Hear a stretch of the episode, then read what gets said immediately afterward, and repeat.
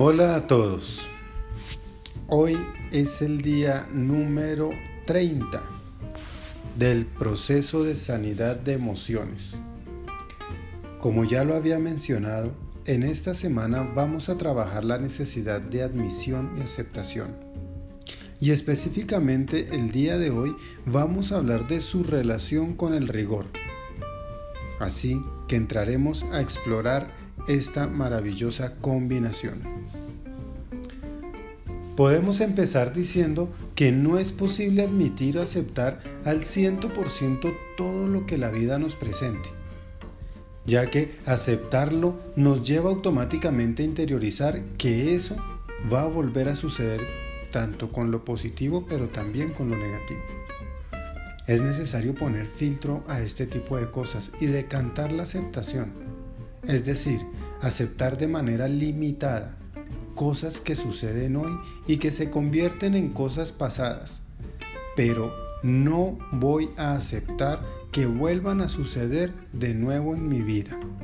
Me refiero a esas cosas que no son positivas. Tampoco es edificante ir a extremos de no aceptar todo por el hecho de que nos causa daño, ya que la falta de aceptación me introducirá a una negación constante que con el tiempo se vuelve irreal y nos conduce a un conformismo patológico.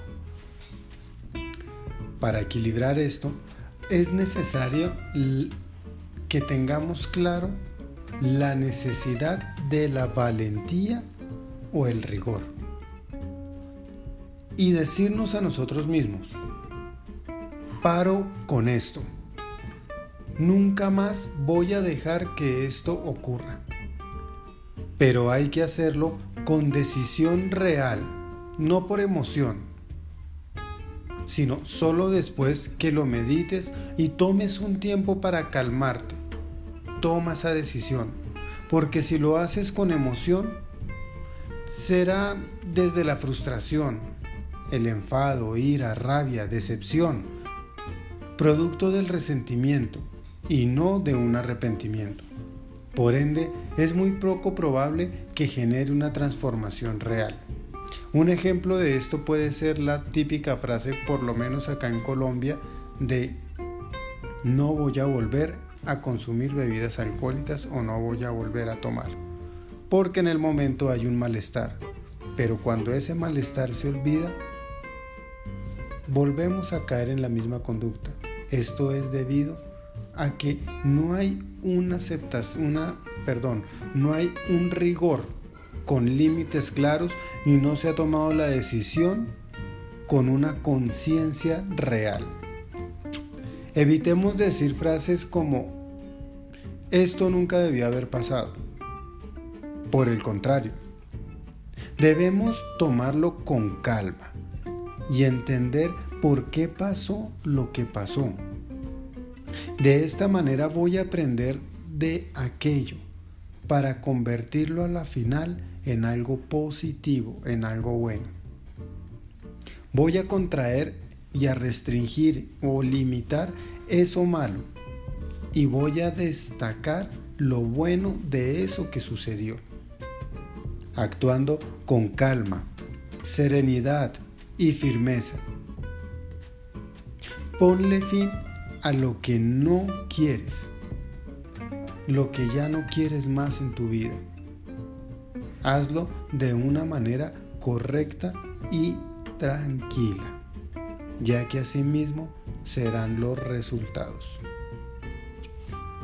Como todos los días, para cerrar la reflexión, viene la frase que resumiría parte de lo que hablamos.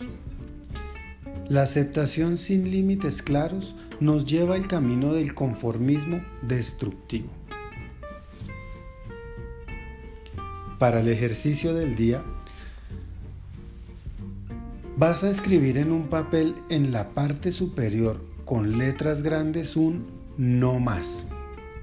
Luego de esto, vas a escribir la siguiente frase aunque soy consciente que si las cosas han sido así hasta hoy, es porque así ha tenido que suceder.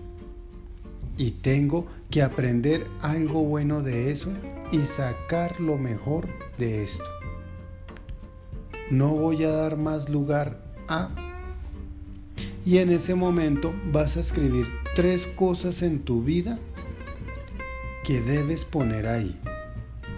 Puede ser alguien que te haya irrespetado, algo que tu pareja te haya hecho o dicho, o incluso tus hijos, también algo del trabajo.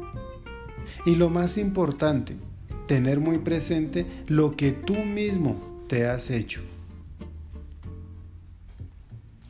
En cuanto a lo de tú mismo, puede ser el no comer algo que sabes que no deberías comer o no hacer algo que tienes claro que no deberías hacer.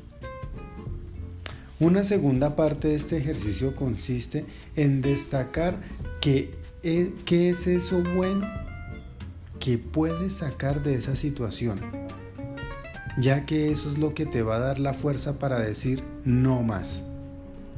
Ya he aprendido y no necesito que esa situación venga más a mí y le voy a poner fin. En ese momento es cuando decides realmente terminar con eso que ya no quieres en tu vida.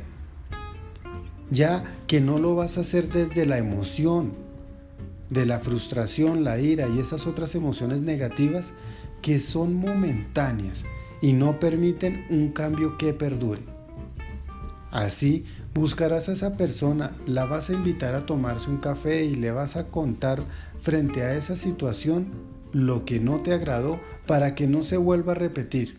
O si es una situación en particular, medita en ella y revisa lo que no quieres que se vuelva a repetir, extractando en ambos casos lo positivo para que sea la primera parte de un nuevo comienzo.